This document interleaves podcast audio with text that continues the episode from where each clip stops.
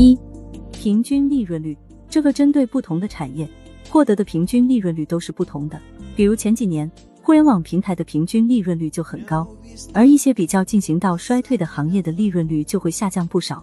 比如目前的房地产行业就是进入衰退阶段，所以它的平均利润率就会比较低。当然，这里的平均利润率指的是整个行业的平均利润水平，所以这个行业是包括了绝大部分主要的行业。所以，当我们去借钱的时候，如果我们的利润率是百分之五，你会以百分之六的资金借钱吗？肯定不会。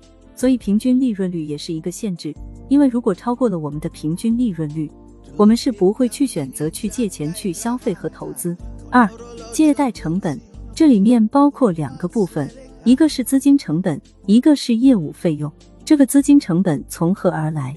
我们知道，我们银行的资金主要来源是不是银行存款？那我们存银行就会有一个活期和定期的利率，这就是资金成本。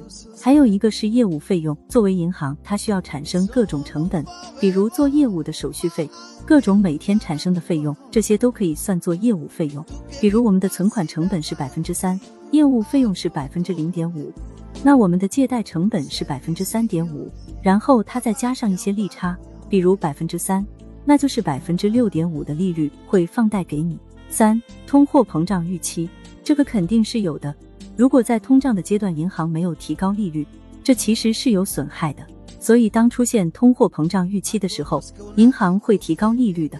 四、中央银行的货币政策，这个是比较好理解的，货币政策收紧。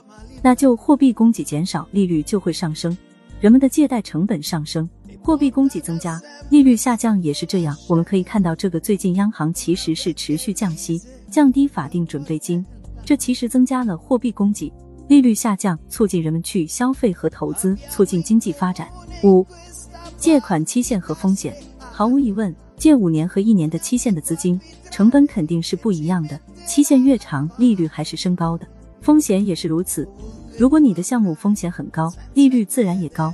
六，国际资本流动，这个毫无疑问，如果外资纷纷撤退，国内的资金就会迅速下降，这时候我们的资金总量或者叫供给就会不断减少，这时候供给减少，需求增加，利率上升，